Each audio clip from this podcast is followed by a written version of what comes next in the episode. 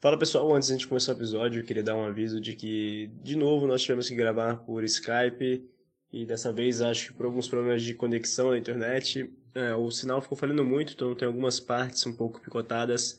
Peço que vocês entendam e relevem isso mais uma vez. Mas é isso, aproveita o episódio, ficou bem bacana.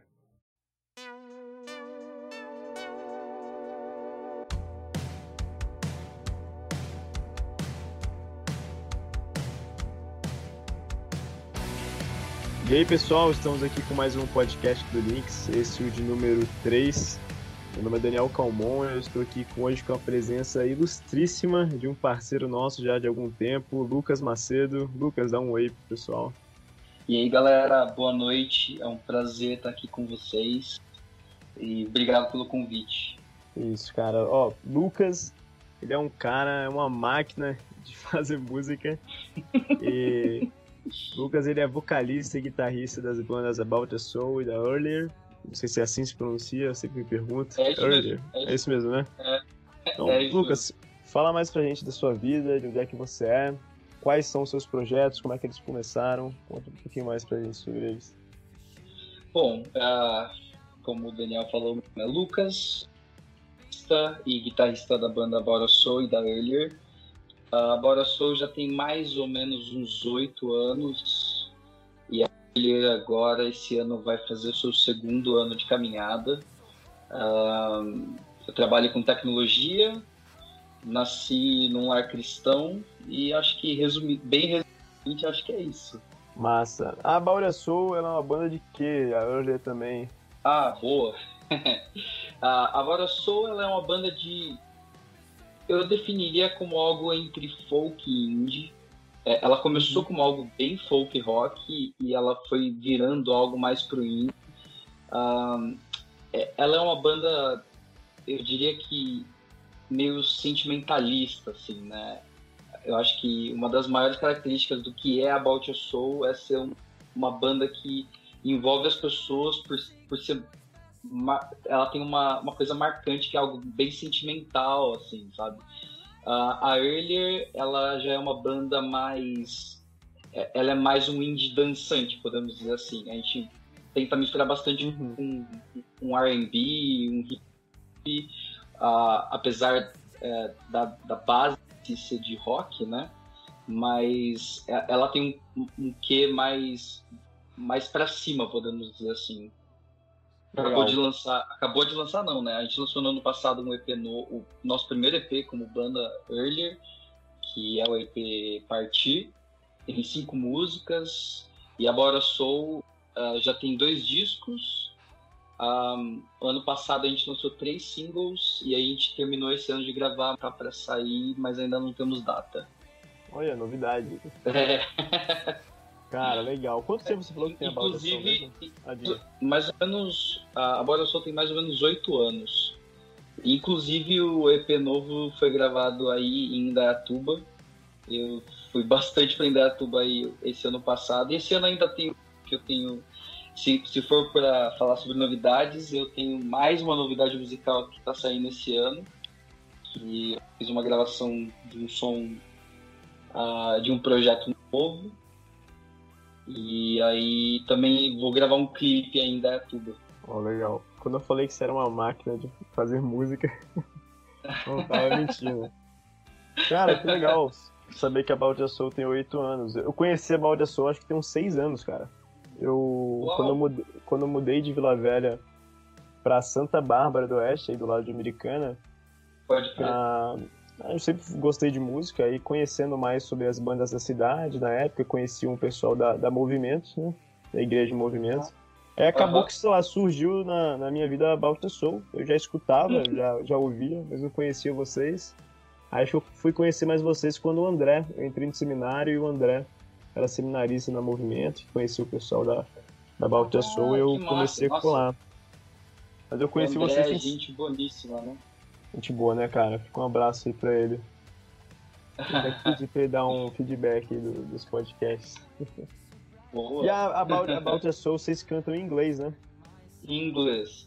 Ah, na verdade, assim, ah, a gente começou fazendo músicas em inglês principalmente porque é, era muito difícil a gente fazer um folk de qualidade em português. Talvez aí fosse um pouco de limitação minha da época, isso faz uhum. muito tempo já. Uh, mas ao mesmo tempo também eu acho que o inglês facilitou pelo fato de que você consegue uma notoriedade maior.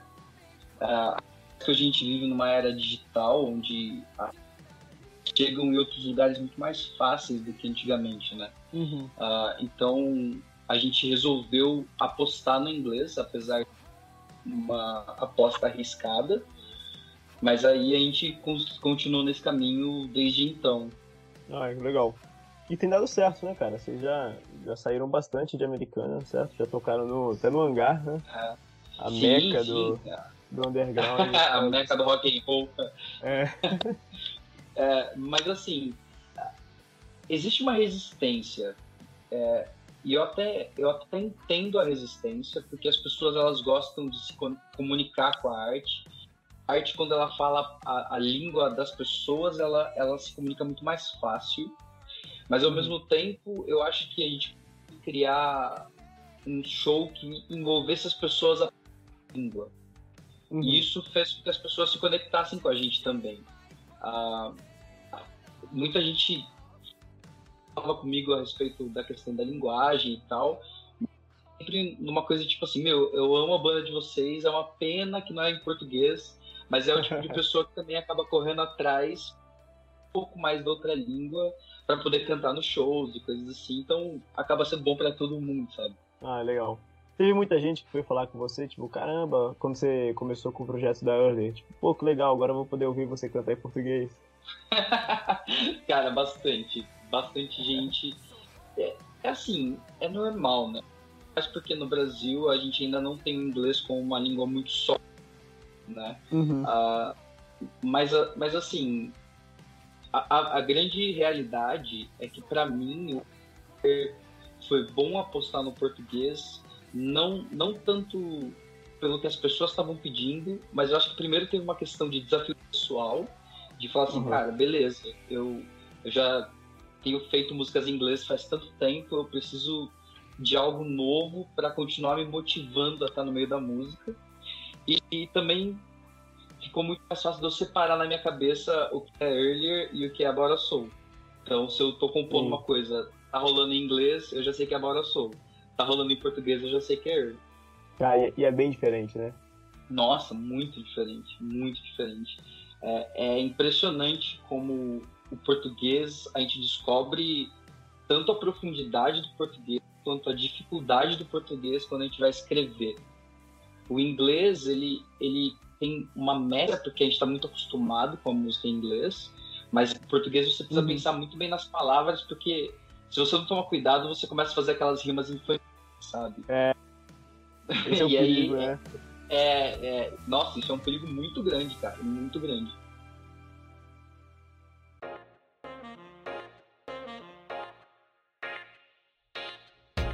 Cara, legal. Você disse que você é cristão, certo? A gente estava até conversando Sim. antes, está fazendo um curso de teologia até. Exato. Cara, não sei você, eu sei que aqui em São Paulo isso é bem diferente, mas de onde eu vim, principalmente lá no Espírito Santo, tinha uma galera que era assim: se você é crente, você é jovem, você gosta de música, você tem que fazer música gospel. então, se você quer ter banda, você quer tocar e gosta de tocar, você tem que tocar na igreja ou, no máximo, fazer uma banda gospel. Fazer Cara, uma banda gospel pra todo mundo. É, como é que você enxerga isso? Você, você sofreu isso na, na, na, sua infância, adolescência também, essa pressão para ser músico gospel? E como é que foi essa transição? Porque até faltou falar isso, né? About Us Soul e a Early não são gospel, né? Não é música gospel. É, não são músicas gospel. É, assim, em relação à igreja, a pastor, que é meu pastor até hoje, ele nunca me cobrou uh, nesse sentido. Existe mais, existe mais uma pressão das pessoas dentro da igreja do que do pastor, no caso seria aquele que representa a igreja, sabe? Uhum. Uh, eu, eu já discuti muito a respeito disso. Assim, eu entendo o ponto de vista e eu entendo a preocupação da igreja. porque nesses oito anos de, só de About a Soul, eu já vi muita coisa. Uhum. Sendo que About a Soul nem foi a minha primeira banda fora da igreja. Então, a, eu sempre penso assim, não adianta você querer ter uma banda para tocar no rolê se você não sabe quem você é. Ah, Legal. Então, assim, eu tenho aquela máxima do Kimaker, né, que a, a não precisa de justificativa, que, na minha opinião, isso resume bem sobre o que é a arte cristã ou não. Mas eu acho, assim, um cuidado que o adolescente que quer começar a tocar a ter é que tocar no meio secular não é, como eu posso dizer, um oba-oba, digamos assim, sabe? Uhum. É claro que música e, e, tocar é sempre diversão, é sempre estar com os amigos, é sempre conhecer gente, isso é muito legal, mas a gente tem que tomar muito cuidado com o nosso coração, porque eu vi muita pessoa tentando fazer a mesma coisa e ficando pelo caminho, sabe? Então, Sim. por esse lado, eu entendo a, a preocupação da igreja de falar assim, fica aqui com a gente. Mas por outro lado, eu vejo que essa super preocupação da igreja cria cristãos pouco profundos. Então Sim. a gente tem que lidar com esse risco, porque no fim o risco sempre vai existir. Sabe? Então se você lida bem com o jovem, se você lida bem com o adolescente, se você anda junto com ele, eu acho que você consegue minimizar esse, esse risco. Sim, legal. É isso que você falou é muito interessante, de saber quem você é, né? Se conhecer, é, é conhecer importante. a sua espiritualidade, conhecer suas fraquezas também. Sim, é, porque assim, no fim, a, tentação ela acaba sendo ela acaba sendo muito grande de você de você viver o que as outras pessoas estão vivendo também é, uhum. é muito sedutor, né? não tem como. Na verdade, mesmo se você não tá no rolê, ainda é sedutor. Então, quando a gente. Acho que quando você aposta num jogo de risco desse, dessa maneira, você tem que ter uma. Uma firmeza de quem você é e você tem que ter muito apoio das pessoas. Uh, graças a Deus. Nunca ir sozinho, né? Exatamente, exatamente. E, e assim, nesse ponto, todas as bandas que eu tive sempre foram pessoas cristãs. Então sempre foi uma coisa de um ajudar o outro, a um estar tá perto do outro, e um tá com tipo assim, meu, ó, cuidado, você tá. Ó, vamos, vamos segurar um pouco as pontas aqui, sabe? E, e isso legal. fortaleceu uma amizade para que você possa estar em qualquer lugar e mesmo assim você não você não se submeter ou se vender ao lugar que você tá, né? Então você não era o único cristão, nem, cristão, nem é o único cristão nas bandas. Não, não. Uh, na verdade, assim, uh, tanto na Bora Soul quanto na Earlier, todo mundo tem pelo menos um background cristão.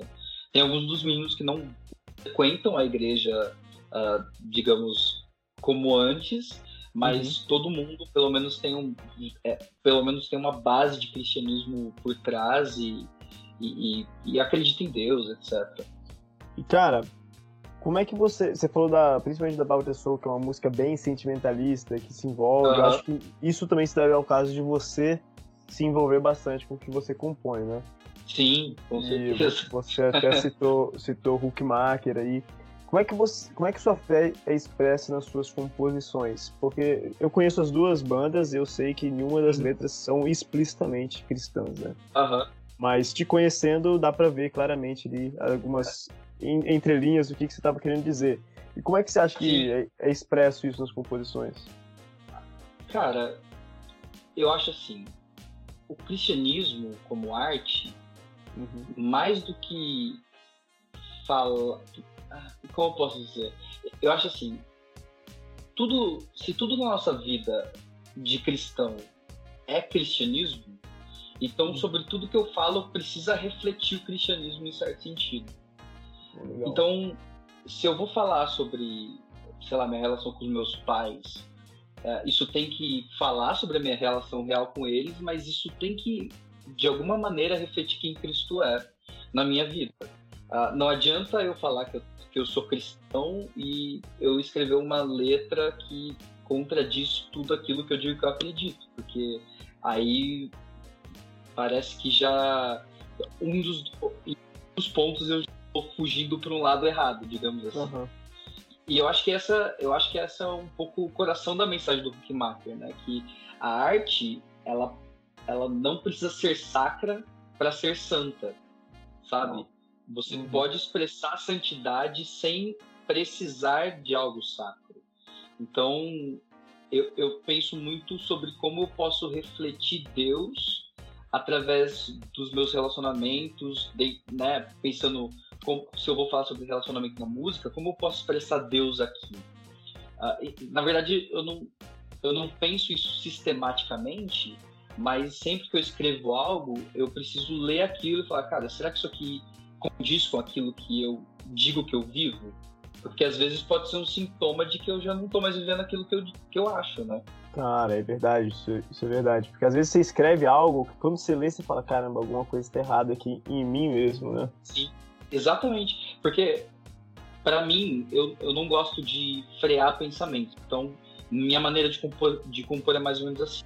Eu pego meu violão, eu começo a achar algumas, alguns acordes que eu acho que estão legais e que estão falando comigo é, que estão falando comigo. E aí eu começo a pensar sobre o que, que aqueles acordes estão passando pela, o que está passando na minha cabeça.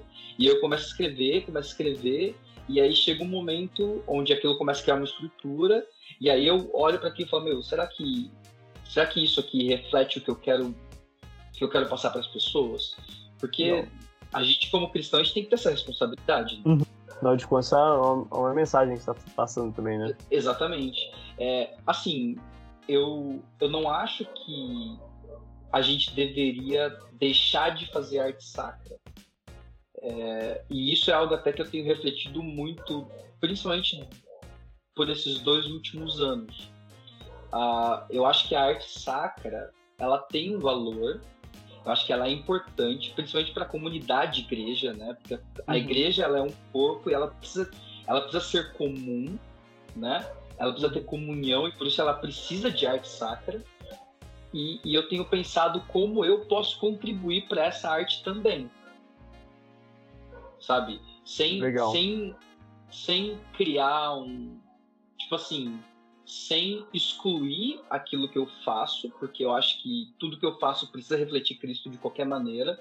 Então, é, não é uma não é uma tentativa de é, vou, vou usar um, uma expressão aqui. Eu espero que não me entenda errado, mas tipo eu não, eu não tô pensando em dar o dízimo para uhum. a igreja, tentando fazer algo sacro. Uhum. Mas ao mesmo tempo, eu acho que eu preciso também explorar o sacro, porque se a gente for parar pra pensar, a arte cristã, ela ficou muito pra trás, né, cara? Há, há uma falar, diferença pode... absurda, né? Na qualidade de, de, da arte não cristã, não, não eclesiástica, né? Eu entendi, uhum, uhum. E da arte eclesiástica. E assim você fala, caramba, se a gente quer botar uma música boa aqui pra cantar com a igreja inteira, não tem. Exatamente. Aí parece que são aquelas Exatamente. músicas que caem naque, naquelas rimas que a gente conversou no início, né? As rimas boas, pobres e...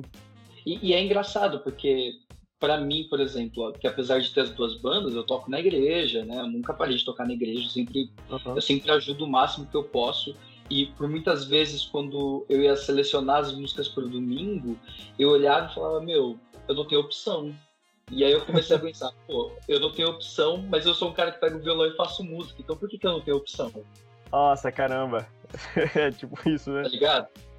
E, então eu me vi numa situação que eu falei, meu, talvez também esteja faltando algo em mim nesse sentido, né? Talvez eu não esteja colaborando o suficiente como eu poderia.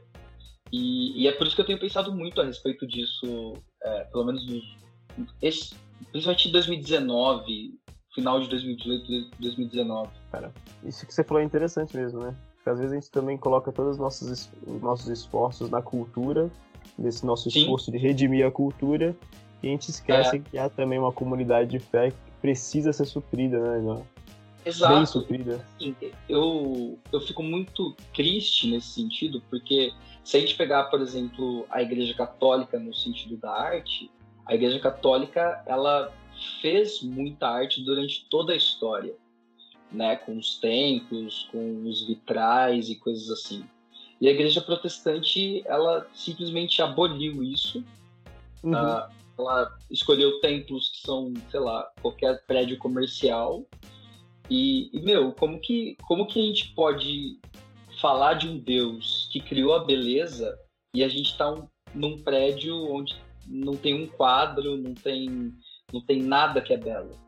No fim, se a gente for para pensar, é claro que o templo ele não é a igreja, mas o templo ele é como se fosse entre aspas a casa da igreja, que somos nós. Uhum e a nossa casa reflete quem a gente é. Se a, igreja, se a gente olha para a igreja e a igreja não é bela, é porque a gente não está pensando em beleza. Uhum. E por que, que a gente é, não está pensando em beleza, né? Exatamente. Eu fui no, no projeto 242 com a Bora Soul tocar, acho que foi em 2018. E, e, lá é muito legal porque, pô, tem uns quadros que é da galera de lá que fez. Quadros bonitos, sabe? Não são coisas tipo, ai, nossa, um cara pintou qualquer coisa e colocou lá. Não, é, você vê que que foi realmente alguém que fez aquilo, pensou na beleza e aquilo transforma o templo em algo muito mais bonito. E, e, eu acho que a igreja ela precisa restaurar essa ideia de beleza, porque porque é, é, igual a nossa casa, né? Se você vai na casa de alguém, você meio que percebe um pouco quem a pessoa é só de você entrar na casa dela. Uhum. Quando as pessoas entram na igreja, o que, que elas percebem? Não percebem. Algo. É, um quadrado, um galpão vazio. Exato. Sem Exato. cor. É. Sem cor. É, ou, ou, é preto ou é branco, né? Porque agora a moda uhum. é preto. É preto. É, tá ligado? Então, é assim, verdade. E que reflete muito bem quem a gente tem sido também, né? Exatamente. É, é, muito doido isso, porque no, em 2018 eu fui pro Canadá. Eu fui. Eu, eu fui de férias para lá, aproveitei. Eu fiz alguns contatos, fiz alguns shows e tal.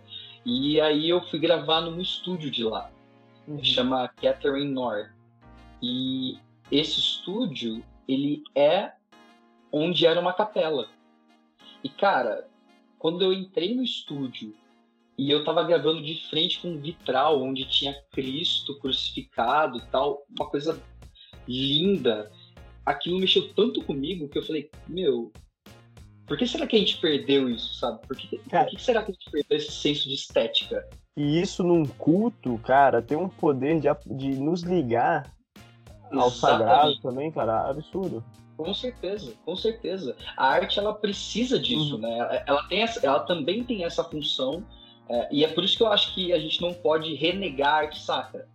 Sim. Eu acho que às vezes, às vezes quando o cara quer fazer uma banda secular, ele, ele acaba excluindo a arte sacra como se ela fosse um lixo, não prestasse para nada, é, sabe? às vezes é um ímpeto quase adolescente de falar assim: ah, não, isso aqui é coisa de antiga, a gente precisa mudar uhum. tudo. Uhum. que, às vezes a gente não precisa mudar tudo, mas a gente precisa acrescentar. Pegar o que foi feito. Exatamente, exatamente. Às vezes é isso, né? Ah, agora que eu descobri que não precisa ter uma banda gospel, eu também vou largar o gospel, né? Exatamente. Exatamente. E assim, meu, um dos meus autores de livros favoritos, por exemplo, C.S. Lewis. Uhum. A contribuição dele não, não foi só para o cristianismo, a contribuição dele foi para a cultura inglesa inteira. Inteira. Cara, esse eu estava lendo um artigo de como ah. Harry Potter, a obra inteira de J.K. Rowling, foi ah. influenciada por C.S. Lewis. Você vê que loucura? E é muito, é muito louco isso, porque a gente vê que o cristianismo, quando bem usado, quando, quando, quando tem a responsabilidade que ele deve ter, ele consegue criar um impacto que nada mais consegue, tá ligado? É, eu, tô, eu tô lendo algumas coisas sobre C.S. Lewis porque a gente vai na escola bíblica da igreja estudar o livro Cristianismo Puro e Simples. Uhum. E, cara, se a gente pensar que só as Crônicas de Nárnia e, e, contando com o Tolkien também, que também era cristão, uh, que eles eram amigos e tudo mais. Só as Crônicas de Nárnia mais o, a trilogia do Senhor dos Anéis foi vendido mais de 250 milhões de cópias. E cara, cara, absurdo, né? É cristianismo. Uhum. Tá ligado? E, e aí eu penso, existe espaço para se criar algo cristão, pensando no sentido até mais, mais sacro mesmo, mais pensando no, na caixinha do, do, cristão, que seja relevante. Tá e às vezes a gente tem esse medo de achar que, pô, a sociedade não vai querer, ninguém vai querer ouvir sobre isso. Mas é o que você falou, cara, 250 milhões de cópias. O pessoal tá querendo, o pessoal tá consumindo. Exato. Só que de uma, de uma forma bela, né? Exatamente. Com a então, beleza, com a estética, com o jeito. Exato. E aí você pega, por exemplo, as Crônicas de Nárnia. Às vezes a pessoa nem percebe que é uma narrativa cristã. E aí você conversa com a pessoa e fala, meu, você já percebeu que a, a, o primeiro filme de Nárnia eles estão falando sobre Jesus? Meu, aquilo abre a cabeça do cara de uma maneira e ele não vai perder a paixão que ele tem pelo, pela história. Ele vai, ele vai aprofundar o que é a história, tá ligado? Exato. E vai criar uma curiosidade ainda, tipo, caramba, eu não imaginava que, que isso era Exato. cristianismo, né? Exatamente, exatamente. Então, assim, as pessoas elas sempre vão estar abertas. Eu acho que a arte ela, ela tem esse poder de ser uma ponte entre a cultura secular e a cultura cristã, colocando de maneira bem uh, uh, bem simplista, né? Porque talvez uh, talvez seja mais complicado do que isso, mas mas tratando o termo secular e cristão, talvez a arte uhum. seja a melhor ponte de um para o outro. Uhum. E, e, a gente não tem o porquê. Eu, eu acho que a gente deveria investir nisso para que as pessoas ficassem mais na igreja do que queressem sair mais da igreja. Tá ligado? E, e uma arte, uma poesia, uma obra literária bem feita, ela produz, mesmo que seja cristã, ela produz Sim. desejo em todos. O, tu viu esses dias o livro sobre Salmos do N.T. Wright? Um teólogo eu inglês também. Dá pra chegar amanhã. Cara, eu é. li um dia, cara, muito bom. E ele fala um negócio logo no início do livro, na introdução, que ele fala assim: se os salmos tivessem sido perdidos e a gente não tivesse conhecimento dos salmos e fossem encontrados agora no século 21, fosse encontrado todo o saltério, com certeza a aproximação, a admiração de todos por essas obras de poesia antiga seriam absurdas. Mas acho que porque a gente está acostumado com elas ao longo dos séculos, a gente perdeu um pouco do, da beleza delas e quanto elas são bonitas, né? Uau. E, Uau. cara, é interessante pra gente isso, porque esse, o maior livro da Bíblia, ele é de poesia. Pois é. é. eu, acho, eu acho isso muito interessante, né? E, e se a gente for para pensar até no Velho Testamento, quando, quando Deus dá as diretrizes do templo, o que Deus faz é construir um templo que é belo. Uhum. Deus Já essa preocupação, um né? Qualquer. Exatamente, meu. É, ele pediu os melhores ourives, os melhores de tudo para poder fazer o templo mais bonito que eles podiam fazer naquela época. Então, se Deus se preocupou com o templo dele naquela época, é porque a beleza ela é, ela é algo que vem de Deus. Deus tem essa, Deus tem essa, como, como eu posso colocar, na, na, minha cabeça é muito que a raiz da própria beleza é Deus e é por isso que Deus se preocupa com a beleza, uhum. tá ligado? É isso aí. É, eu até é, eu até tenho um quadro que eu gosto muito do do Rembrandt é, chamou, se eu não me engano, chama O Erguimento da Cruz. É um quadro bem interessante porque ele é um quadro onde tem um Jesus sendo crucificado e tem uns soldados e tal. Só que quando você repara nos soldados, você vê que um deles ele é ele tá com roupa de pintor. Então o que a gente entende desse quadro? Porque o Rembrandt ele era muito conhecido como alguém que fazia muito autorretrato. Ele se coloca ali como um daqueles que estava crucificando Cristo, sabe? Nossa, e isso é, isso é cristianismo.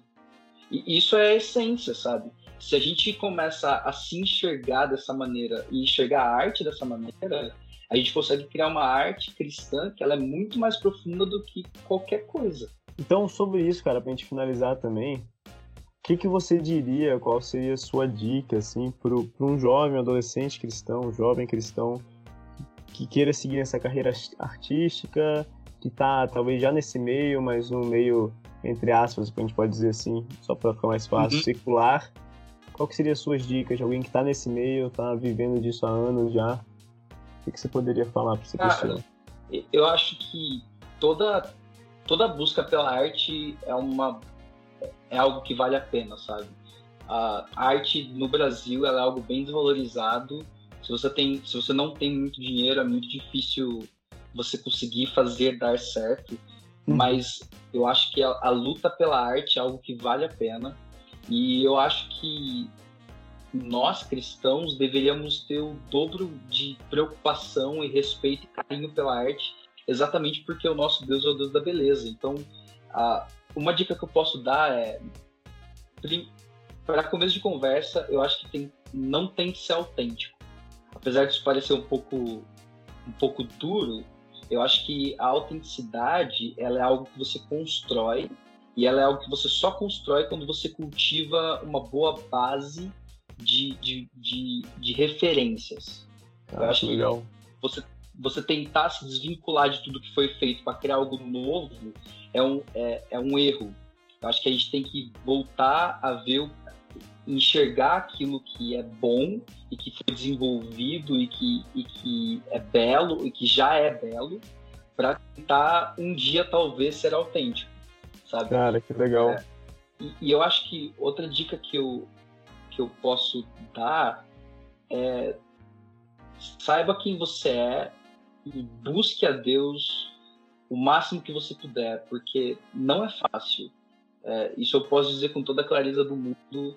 É, é um desafio todo, todos os dias. Assim. Tem uma música dos Arrais que ela tem um refrão muito que é, é muito forte que ele fala é, que o meu nome morra com o meu corpo e, o que, e que o de Cristo permaneça em tudo. Eu acho que Massa. Essa tem que ser a visão de quem quer fazer uma arte cristã em qualquer lugar, seja dentro da igreja, seja fora da igreja. Se esse não for o nosso pensamento, ela não vale a pena. A arte cristã, Legal. ela precisa ser uma arte que glorifica a Deus, é, seja, é, seja de maneira é, sacra, ou seja de uma maneira mais, é, digamos, subliminar. Esse tem que ser o objetivo final. Se o nosso objetivo final for ser famoso, ganhar muito dinheiro, uh, talvez a gente esteja buscando a coisa errada. Talvez uhum. a gente nem esteja fazendo algo que seja questão de verdade, independente se a letra for sacra. E eu acho que esse é o maior segredo. Né? Essa é a ideia do, do Hookmaker, né? A arte não precisa de justificativa, Exato. mas ela precisa de um fim. Exatamente, exatamente. E se eu puder dar duas dicas de livros para quem gosta de arte, oh, tem esse do Hookmaker, que é demais, né? A arte não precisa de justificativa. E tem um livro que é Metafísica do Belo, do, Schopen, do Schopenhauer. Ele, é, ele não é um livro muito fácil de ler, mas, cara, ele é um livro que me fez repensar tudo que eu pensava sobre arte em geral, assim. É, o Schopenhauer, ele, ele tem uma visão muito profunda exatamente sobre essa ideia de que a arte ela tem, ela tem que ser objetiva, né? Então ela vem de algum lugar, existe um belo é, eterno para que a gente possa buscar esse belo, sabe? Legal. E é um livro muito bom. Nossa, legal. Lucas, cara, muito obrigado de novo pela disponibilidade, pela paciência de estar gravando juntos, viu? De novo, Isso, deixa o convite aí estendido para você voltar aqui no link, fazer uma, quem sabe uma, uma nova conferência. Beleza? Pô, vamos nessa. Cara, obrigado de verdade. Deus te abençoe aí, abençoe um seus projetos também. Viu? Um abraço. Valeu.